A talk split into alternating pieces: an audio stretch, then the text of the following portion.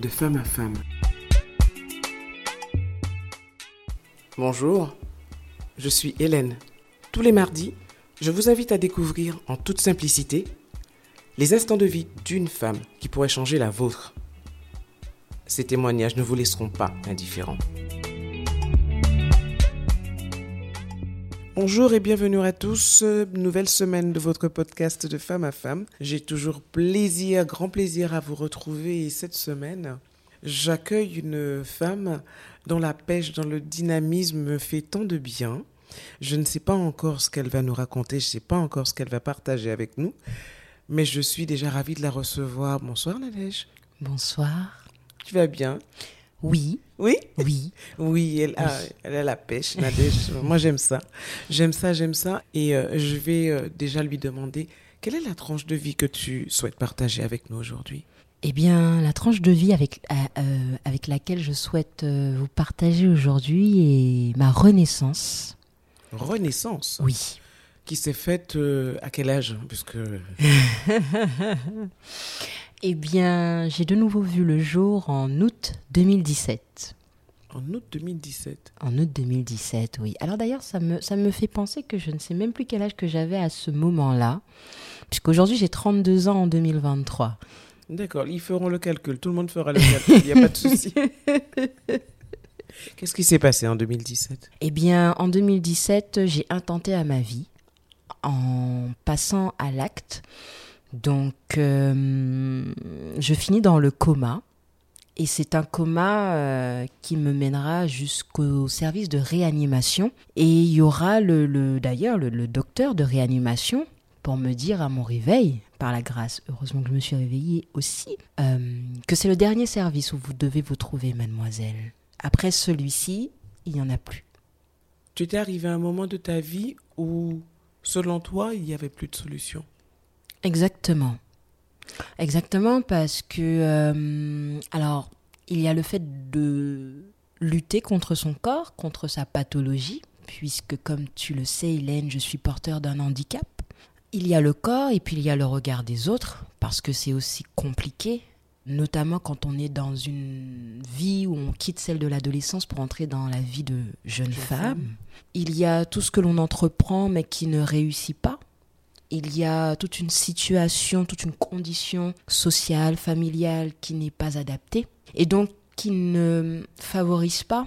Et alors vous vous sentez seul contre le reste du monde. Et puis il y a vos premiers amours qui sont aussi vos premières déceptions parce que lorsque vous fuyez un environnement en espérant, ben, comment dirais-je, trouver, avoir trouvé votre bonheur dans, dans cet amour, eh bien, vous vous y perdez aussi.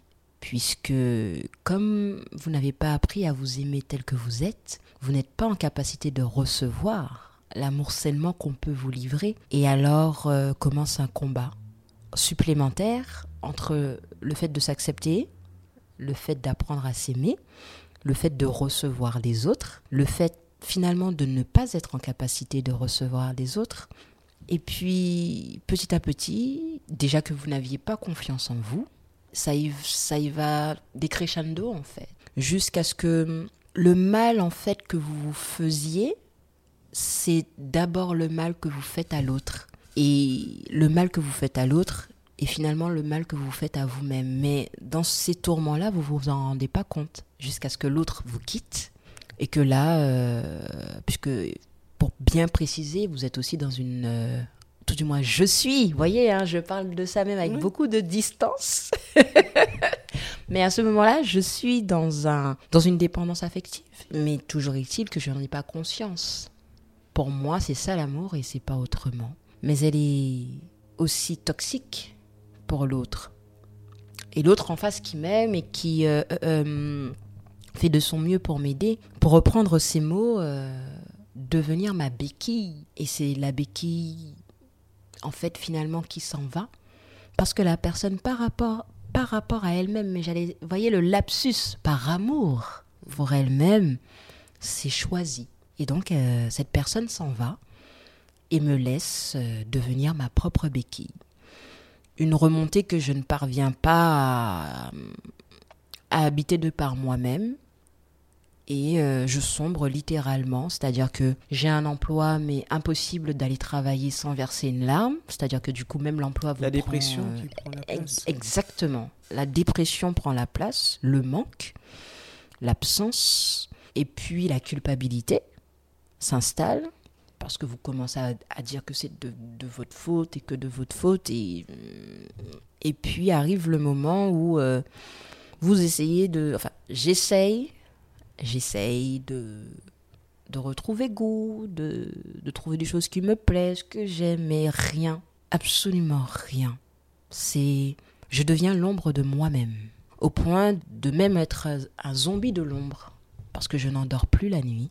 Les seules euh, personnes à ce moment-là qui deviennent euh, de nouvelles béquilles sont les médicaments et puis les personnes qui vous les prescrivent. Et alors là, c'est la deuxième spirale infernale parce que vous devenez dépendant, enfin je deviens à ce moment-là quasiment dépendante de, de, De ces fait. breuvages chimiques et des thérapeutes. Comment est-ce que tu as accueilli ce message, que t'as, cette phrase que t'as sortie, le médecin? Alors déjà, euh, c'est violent. Un petit peu, oui. C'est violent parce que ça se passe à peine quelques minutes après mon réveil. Déjà, c'est un réveil très particulier aussi, autant que l'histoire le soit, puisque hum, à ce moment-là, je dors. Je dors et je n'ai absolument conscience de rien. Pourtant, je ressens la présence de ma mère. Je suppose, je, je- je- pense que je peux parler d'une conscience qui, qui, qui, qui, en tout cas dépasse en tout cas la notion de vie, hein, puisque moi je dors. Mais euh, en tout cas, je ressens la présence de ma mère. Et puis, je la ressens de façon tellement puissante que quand elle passe la porte de ma chambre, j'ouvre les yeux. Ma propre euh, mère étant elle-même, bon, euh, voilà, hein, je- reste une jeune fille, euh, bon, elle, elle est dans sa réaction de maman. Comme ça s'est passé de façon très brutale et inattendue, il y a, y a des affaires en fait qu'ils n'ont pas retrouvées. Et les parents peuvent pas accéder à vos affaires tant que bon ben vous n'êtes pas décédé.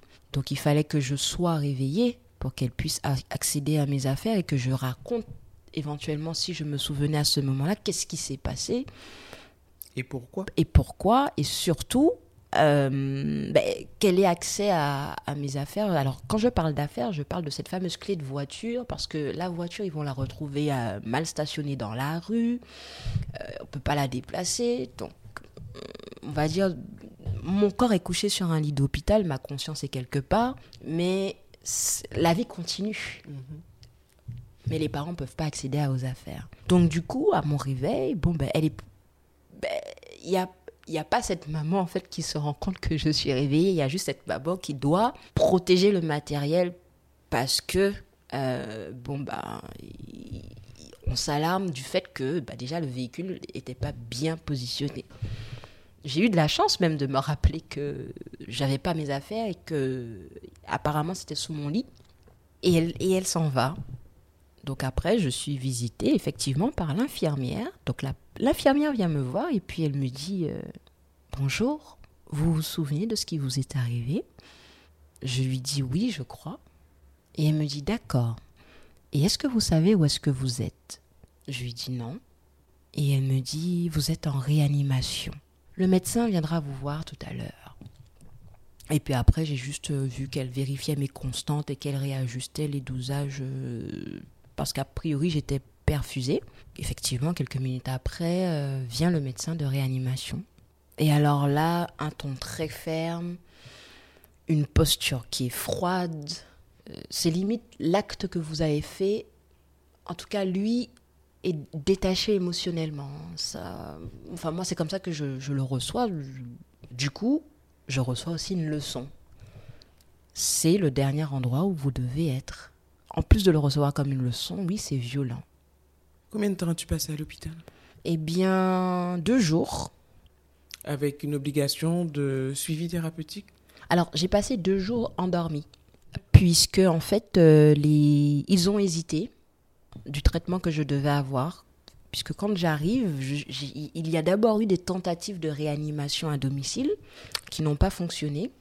j'arrive à, à l'hôpital et et en fait, comme ils ne savent pas qu'est-ce qui s'est passé, qu'est-ce que j'ai pris, euh, ça, enfin, du coup, ce, ce- ce- Ce que tu as fait, en fait. voilà. Et à ce moment-là, ils s'interrogent est-ce qu'on me place sous coma artificiel ou est-ce qu'on me laisse revenir à la vie par moi-même? Ou tout du moins me réveiller par moi-même. Heureusement que je me suis réveillée par moi-même parce que ça aurait pu ne pas. Mais c'était vraiment très profond parce que au final, j'ai quand même dormi deux jours. Donc j'aurais pu ne pas revenir. Et ça aurait pu être d'autant aggravé s'ils avaient fait le choix du coma artificiel, puisque ça reste un risque très très élevé. Du coup, euh, alors je n'ai aucun souvenir hein, de ce sommeil, je, ne vois pas de tunnel, pas de lumière, pas d'ombre en particulier. J'ai juste le souvenir de, bah, de cette mère qui, qui rentre dans la chambre, et puis après une grosse fatigue une très très grosse fatigue. J'ai le souvenir d'une grande cousine qui était là en soutien de ma mère, qui est venue m'embrasser sous le front, qui m'a caressé. Et puis je me suis rendormie. Elle m'a caressé le visage. Elle a eu des mots doux. Voilà, pas de jugement, pas de Pas de reproche, en tout pas cas. de reproche, exactement, reproche. Surtout. Et comment ça se passe après le vrai réveil? Ah, ah bien ça, je m'en souviendrai euh, toute Est-ce que c'est là que commence la renaissance? Ou est-ce que la renaissance, elle est juste enclenchée, en fait? La renaissance, ce jour-là, en fait. Eh bien, la renaissance commence de façon très physique, organique, euh, symbolique. Je finis par devoir sortir de l'hôpital, puisqu'on juge mon état apte à pouvoir être de sortie. Et ce jour-là, il faisait beau. Il y avait un ciel bleu. Le soleil brillait. On est en été, ça se passe euh, en Ile-de-France. hein. À ce moment-là, je vis en Ile-de-France. Mais il faisait tellement beau. Et en fait, quand je, quand je sors de l'hôpital, je me suis sentie en vie. J'entendais les oiseaux différemment, je captais la lumière différemment, et je vivais. Alors, ça, a presque quelque chose d'inexplicable, parce que c'est pour ça que je dis c'est très physique, parce que c'est de l'ordre du ressenti. Mais en fait, je vivais les choses différemment de ce que j'avais pu les quitter deux ou trois jours auparavant. Et à ce moment-là, tout de suite, j'ai conscience que si je suis en vie, eh bien c'est parce que, ou tout du moins si je suis toujours en vie, c'est parce que j'ai une mission de vie. Que peut-être euh, dans, on va dire, euh, le désordre émotionnel, le, le trop-plein émotionnel, à ce moment-là, ça a été ma façon de dire stop, je n'en peux plus, une espèce de SOS. Mais C'était pas franchement l'envie d'en finir, mais plus l'envie de tirer la sonnette d'alarme. Dire attention, regardez-moi. je, je, je crois que c'était ça, oui. Je le crois parce que je me réveille quand même de par moi-même. C'est que la volonté de mourir n'était pas plus forte que la volonté de vivre. Je, suppose bien qu'il y aura des auditrices qui, y verront aussi tout un aspect spirituel et, qui, et, qui, et ce qui m'invite à dire que c'est à peu près certain aussi que c'était pas mon heure.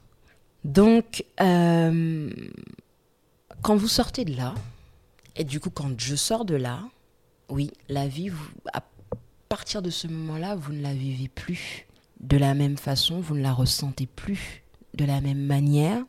Ça m'a invité à autre chose. Parce que les... concrètement, la situation d'avant était exactement la même lorsque tu es sorti de l'hôpital. Tout à fait. Comment as-tu géré ta vie à partir de ce moment-là? Le simple fait de me dire que je suis pas morte, ça paraît pas grand-chose. Si on est en vie, c'est qu'on a encore la possibilité de faire des choses. Exactement. Exactement. Et euh, du coup, de, de reprendre le pouvoir, de prendre son destin en main, ou tout du moins, on n'est pas encore. Alors, alors après, tout dépend de la vision hein, qu'on peut avoir. chacun sa foi et sa croyance. Certaines personnes croiront au destin, d'autres pas. Alors après, au regard de tout ce qui s'est passé par la suite, aujourd'hui, avec le recul, je peux vraiment dire que ce n'était pas mon heure et que j'ai bien fait de me raccrocher à la vie. Mais la façon dont je le gère, c'est ça. C'est-à-dire que à partir de cet instant, j'ai pris des décisions. C'est-à-dire qu'à chaque fois qu'il y avait quelque chose qui venait pour me troubler dans mon existence, dans mes ressentis, pour m'imposer une façon d'être et de penser et de dire, je, je refusais et je mettais un stop. Parce que je connaissais la souffrance dont je revenais, les douleurs émotionnelles, cette prison psychologique que j'ai habité pendant bien des mois avant de passer à l'acte aussi.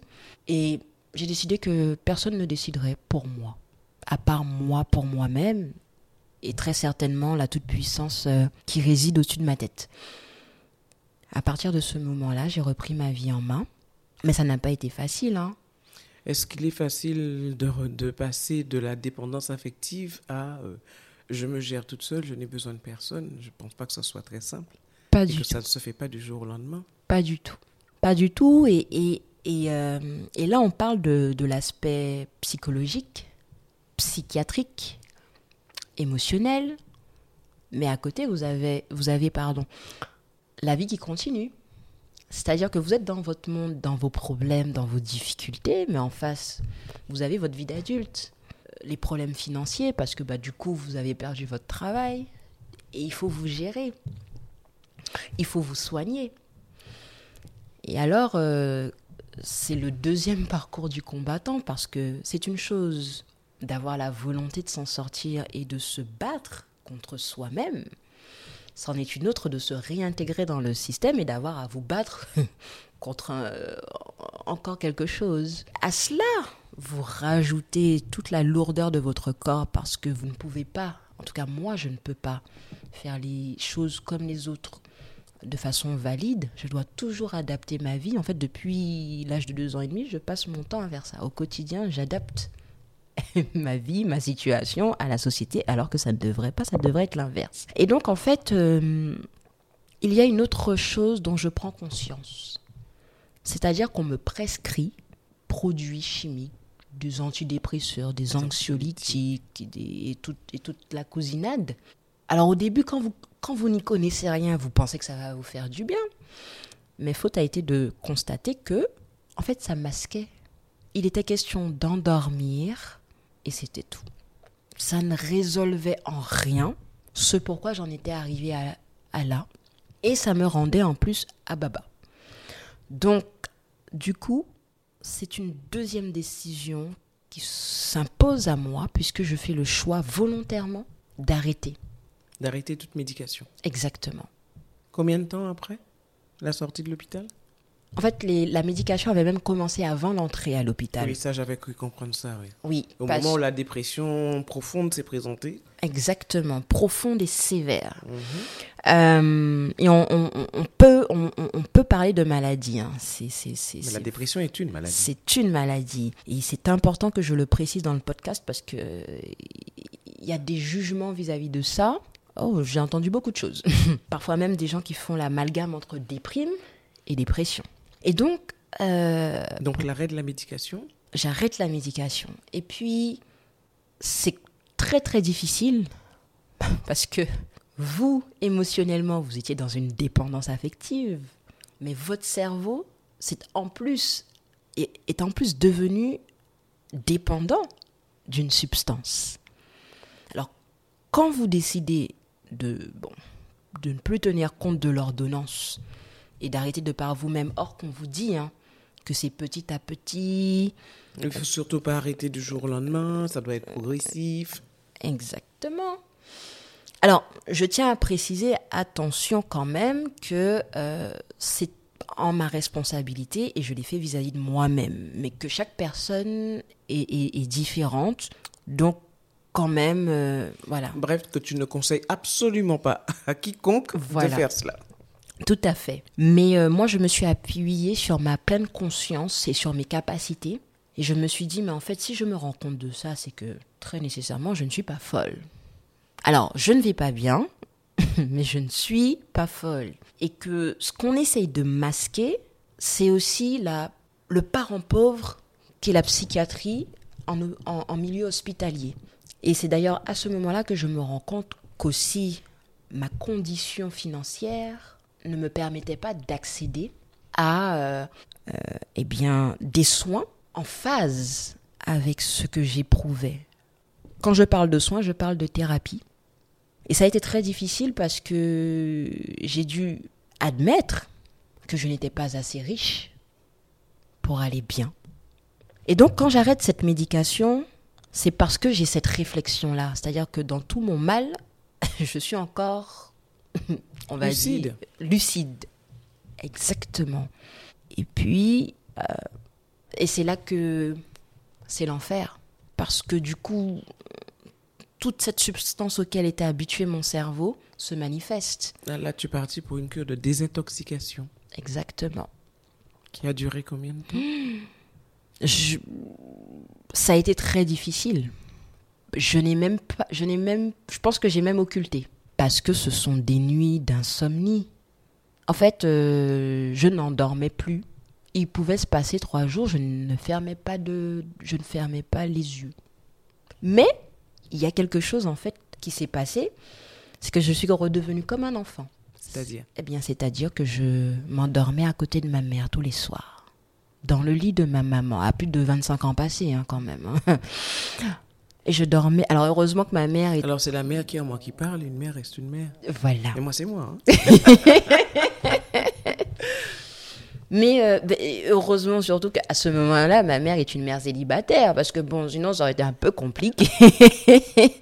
Comprenez le mari ou le compagnon. que- que- mais comment se fait-il que votre grande, ta grande fille dorme dans ton lit?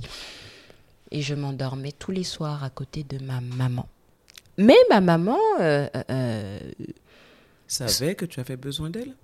En tout cas, elle, elle ne s'est jamais apitoyée sur mon sort.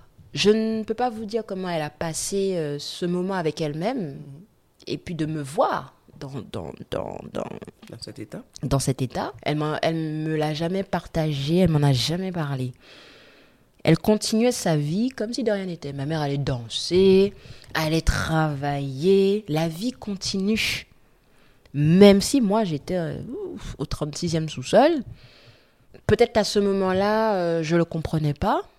Et peut-être aussi à ce moment-là, c'était la meilleure façon de se protéger, de me protéger aussi. Mais ça, il n'y a qu'elle, ça lui appartient et il n'y a qu'elle qui pourrait en témoigner. En ce qui me concerne, voilà à quoi euh, le fait d'arrêter de par mes propres moyens, la médication m'amène. Mais surtout, elle m'amène à me libérer et à prendre davantage confiance en moi. Puisque petit à petit, petit à petit, petit à petit, alors pas toute seule non plus, parce que de toutes les façons, j'avais pas les moyens d'aller, euh, bon, faire une thé- un euh, thérapeute. thérapeute.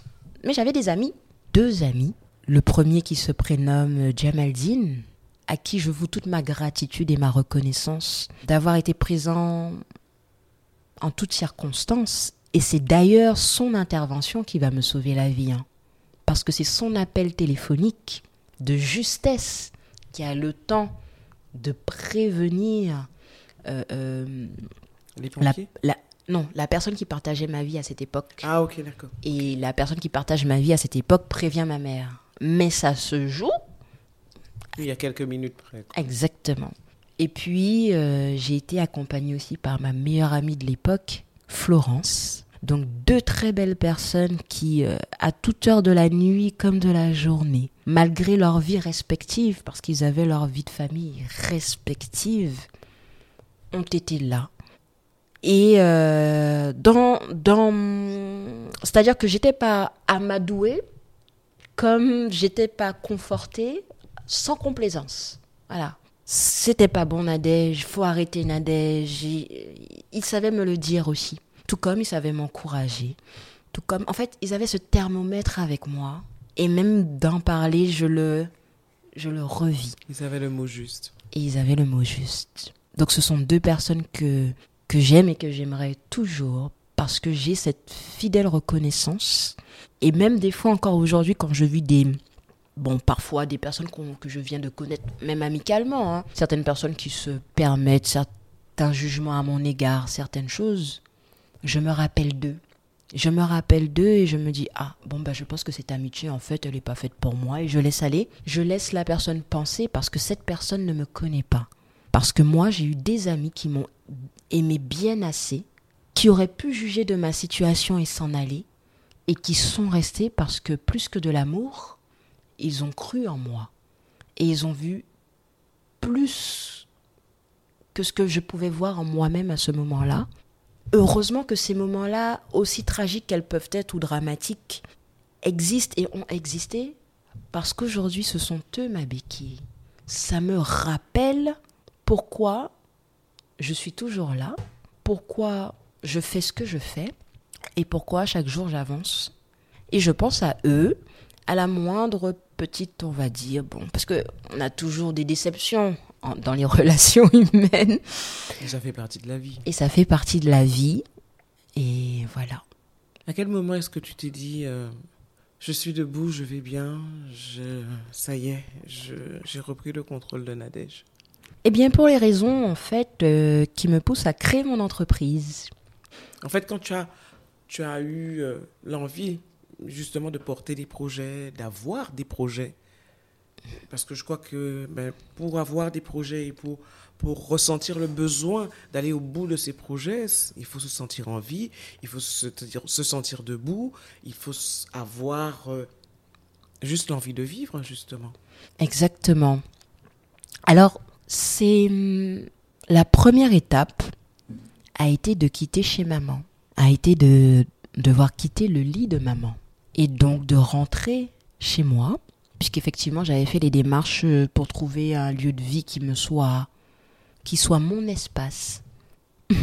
Mais j'ai mis tout autant de temps à rentrer dedans parce que la solitude, j'avais peur de ma propre présence, de ma propre compagnie, parce que je me suis aussi rappelé que bon bah à un moment donné j'ai été toute seule et puis bon bah j'ai quand même euh, euh, voulu mettre fin à mes jours. Alors comment ça va se passer de vraiment me retrouver seule? Est-ce que je ne vais pas rebasculer? Et puis là, il y a euh, le lendemain de mon anniversaire, le 24 février 2019, de nouveau ma meilleure amie de l'époque, Florence, qui me dit Nadège, si tu ne pars pas de là-bas, tu ne rentreras jamais chez toi. Alors je me suis boostée avec ces mots. Et alors là, j'ai passé des nuits d'insomnie. incroyable. C'est la phase d'adaptation. Hein, on va dire ça. Chaque fois que tu dois t'adapter, ah tu ne dors pas. voilà, concrètement. Mais j'ai transmuté. C'est-à-dire que à ce moment-là, j'ai l'intelligence émotionnelle de transmuter. Je comprends qu'il faut que j'occupe ce temps par quelque chose de positif. Alors à ce moment, je l'occupe par le travail. Donc du lundi au vendredi, voire jusqu'au samedi matin, ça dépendait de mon planning. J'étais une élève assidue euh, en alternance, puisqu'à ce moment-là, je passe mon titre professionnel de conseiller financière. Je suis apprentie à la banque postale. Alors, moins assidue à l'école, parce que j'ai toujours eu du mal avec l'école, mais par contre, très assidue dans le milieu du travail. Et alors, je m'amuse parce que, en plus, je suis dans un, dans un métier qui est dans le conseil, qui est dans le relationnel, qui est dans le fait d'écouter le problème des autres. Moi qui venais de passer des choses difficiles. Je suis en train de préparer mon diplôme et je vois que je suis excellente. Parfaitement bien accompagnée par euh, ma maître d'apprentissage qui se prénomme Corinne, un maître d'exception. Parce qu'elle va m'apprendre le métier de banquière avec euh, passion. Donc du lundi au vendredi, je suis cette apprentie, voire le samedi matin à la banque postale.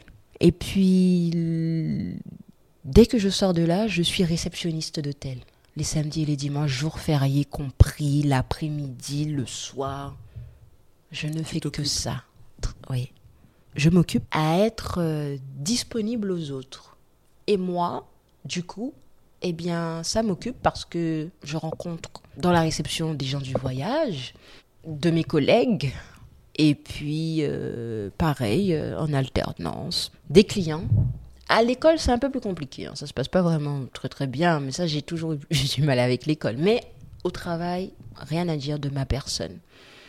Et j'arrive euh, devant le jury en, juillet 2019. et je réussis avec les félicitations du jury. Et à ce moment-là, c'est la rédemption.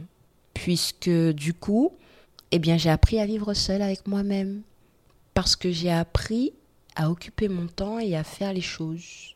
Et c'est là que j'ai les moyens, enfin, de pouvoir euh, donner une, une nouvelle perspective, tout du moins une évolution à ma vie.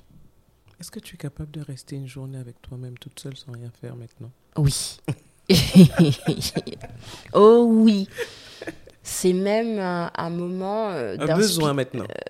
Oui, oui, oui, oui. Quand le corps est fatigué, quand l'esprit est fatigué, je peux tout éteindre et je peux être. Juste être. Exactement. Tu peux être fier de toi?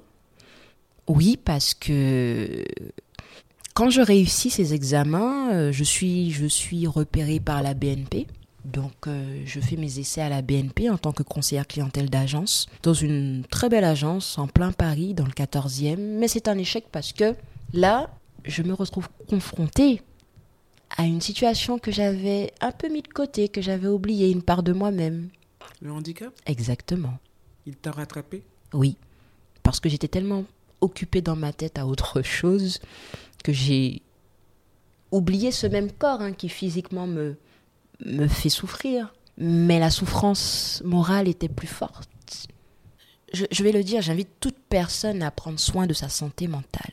C'est vraiment très très important parce que c'est là qu'on se rend compte en fait à quel point si ça ne va pas là-haut, il n'y a rien qui va en fait. Voilà, vous pouvez autant faire du sport, vous pouvez être valide, enfin, si vous êtes mort là-haut, il n'y a rien qui suit. Et ça, je l'ai compris. Temps. Parce que du coup, eh ben, après, euh, j'ai décidé, puisque si vous vous souvenez, je vous dis en début de ce podcast que quand je suis sortie de l'hôpital, j'ai décidé que plus rien n'allait s'imposer à moi. Alors, quand j'ai senti que la Ils banque- allaient pomper ton énergie là. voilà. Alors la banque c'est très bien, mais alors cette histoire de pression commerciale par rapport à tout ce que j'avais vécu avant, j'ai dit non. En plus, à ce moment-là, on ne voulait même pas respecter ma condition de santé parce qu'on me, réclamait des histoires de notification, de reconnaissance de travailleurs handicapés qui, comme de par hasard, mais il n'y a jamais de hasard, à ce moment-là, n'avaient pas été, euh, je dirais, reconduits par la MDPH puisque j'étais dans l'attente de leur décision comme d'habitude, comme tous les cinq ans, précisément. Le Donc, voilà. du... Ça, ça, ça, c'est l'objet de notre podcast. Le parcours du combattant à la MDPH. Exactement. Ah oui, il y a ouf, vaste sujet. Clairement. On est en septembre 2019 quand j'arrête. Donc oui, sept- de sept- je fais un mois, septembre. Donc on est en octobre 2019 quand j'arrête. Et là, je ne veux plus. Mais je ne veux plus entendre parler d'un employeur. Je n'en veux plus. Voilà. Parce que mon esprit avait déjà assez souffert. Je ne voulais pas en plus que mon corps souffre davantage que ce qu'il ne subit déjà, indépendamment de ma volonté. J'ai dit, je crée mon entreprise. Parce qu'en créant mon entreprise, je pourrais adapter mon travail. À ma pathologie. Voilà. Du coup, accompagner ma guérison émotionnelle. Parce que quand ça ne va pas, je peux m'arrêter. Je ne suis pas là à me dire oui, ah, ça va pas, mais il faut que j'aille travailler parce que sinon il faut que je prévienne l'employeur. Bref. Alors oui, ça a un coût financier, c'est vrai, mais je crois que ma santé n'a pas de prix. Et ta santé mentale par-dessus tout. Exactement. Donc, avant ce que tout le monde va connaître trois mois plus tard, hein, parce qu'on est quand même trois mois avant le confinement, eh bien, j'étais quelque peu en avance. Du coup, euh, le 1er décembre 2019, naît Carl Lounge. Et Carl Lounge naît pour dépasser mon handicap physique, parce que je suis en capacité d'arrêter de conduire quand moi je décide d'arrêter de conduire, quand mon corps dit stop. Mais Carl Lounge naît aussi parce que je veux créer mon indépendance financière. C'est-à-dire ne plus être limité à gagner 1800 euros, Ce qu'on t'accorde. ce qu'on m'accorde, en retirant les 800 euros de loyer parisien au passage. Cette indépendance financière qui me donnera accès par la suite pendant trois ans, chaque semaine, que ce fut possible, à une thérapie de qualité qui fait qu'aujourd'hui je suis la femme que je suis devenue. Et là, oui, je peux être fière de moi parce que hum, il a fallu de la foi, de l'espérance, de la persévérance, de la passion, du courage, de la détermination, de la directivité, mais surtout de la responsabilité vis-à-vis de soi-même et à chaque fois se rendre compte que l'extérieur agit sur nous, mais on peut aussi agir sur l'extérieur en reprenant son pouvoir. Et donc j'ai repris mon pouvoir. Pas sans conséquence. La vie est tout sauf un long fleuve tranquille, comme j'aime à le dire. Exactement. Tu as eu un parcours pas facile, mais extraordinaire. Parce que décider, je crois que le, pour moi, hein, de, de ce que tu nous as partagé, le jour où tu as décidé que tu allais réellement vivre, c'est le jour où tu as décidé d'arrêter la médication. Exactement. Parce que ça, ça demande énormément de courage. Oui. Le geste que tu as fait, oui, ça demande du courage aussi, mais on est dans le, dans le désespoir. Oui. Mais là, arrêter la médication. Si tu avais quelque chose à dire, quelque chose, un message à passer à ces femmes qui sont en situation de handicap, parce qu'être en situation de handicap n'est pas facile, le monde n'est pas, n'est pas inclusif, loin de là, et être une femme en situation de handicap, ce n'est pas simple non plus.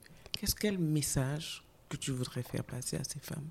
Réalisez votre plein potentiel parce qu'en fait, les réponses sont en vous. Vous savez ce que vous voulez. Vous savez ce que vous aimeriez être. Vous savez ce qui vous fait vibrer. Et on n'accepte jamais son handicap. On apprend simplement à vivre. Alors, créez votre vie, celle qui s'adapte au mieux à la condition dans laquelle vous évoluez, et faites. Je crois qu'il est important de... Parce que c'est mon avis, c'est mon ressenti, et c'est comme ça que j'évolue, même s'il y a la pression sociale, parce qu'il y a une énorme pression sociale et ce n'est pas évident, il faut savoir s'adonner à ses priorités, celles qui nous font d'abord du bien. Il faut, il faut se choisir en toutes circonstances. Se choisir pour éviter justement les regrets, les remords, la culpabilité. Et il y a deux choses en fait. C'est-à-dire que moi, quand j'ai compris que le mot accepter était trop fort, c'est à tout bout de champ balancé. Euh, apprends à t'accepter, à t'accepter, à t'accepter. Oui, mais moi, ça ne me parlait pas en fait. moi, je pensais même qu'il suffisait de dire Ah bon, bah, je m'accepte. Et puis c'est bon, quoi. Exactement. Ben, j'ai compris que non. Mais c'est surtout que j'ai compris que c'était pas le mot qui me parlait. Donc, l'autre message, c'est parlez-vous avec les mots qui résonnent en vous. Par exemple, le mien, c'est d'accueillir. Moi, j'accueille. Accepter, ça ne me va pas du tout et c'est OK. voilà. Eh bien, c'est ça aussi pour moi le, le, le secret, en quelque sorte. C'est de, c'est d'avoir les mots qui vont avec nous. Accepter, ça va à d'autres personnes, très certainement. Je ne dis pas qu'il n'est pas bon le mot. Je dis que, en tout cas, avec moi. Il ne te convient pas. Exactement. Et accueillir me va très bien j'accueille beaucoup de choses, tout comme je laisse aller tout autant de choses. Ça me parle parce que, bon, après, j'ai une dimension, euh, j'ai une sensibilité exacerbée, je suis quelqu'un de très artistique. Donc, ça parle à, à, toute mon, à toute mon âme. Et c'est aussi tout, l'intérêt d'apprendre à se connaître. Je crois que c'est le grand message que tu vas passer aujourd'hui, c'est que rien n'est possible si on ne se connaît pas. Exactement. Ou en tout cas, pas peut-être pas rien n'est possible si on ne se connaît pas, mais tout est possible si on se connaît. Oui. La nuance est importante. Ah oui, parce que en fait, euh, mais en fait, je m'aperçois qu'on ne finit jamais de se rencontrer non plus, parce que il, il se passe toujours quelque chose où on est ébloui par soi-même. Et alors je me dis, mais si on arrive à se valider, si on arrive à s'enchanter, à se surprendre, mais c'est quand même quelque chose d'incroyable. C'est magique. Exactement. On va finir sur cette euh, belle magie. Oui. Merci en tout cas d'avoir partagé ce, cette tranche de vie qui, qui a été en fait cette renaissance Oui. de Nadège Oui. pour le plus grand plaisir de beaucoup de personnes et d'elle avant tout. Merci Nadège. Merci Hélène. Prends grand soin de toi. Vous aussi. À bientôt. Et à très bientôt. Ok. Au revoir.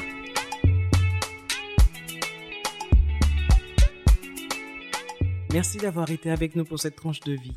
Si vous avez apprécié, pensez à vous abonner à ma chaîne YouTube Femme Co pour ne manquer aucun épisode. Ils sont également disponibles sur Apple Podcasts, Deezer, Spotify, entre autres. Alors likez, donnez un maximum d'étoiles, laissez vos commentaires et surtout partagez. À la semaine prochaine. En attendant, prenez soin de vous.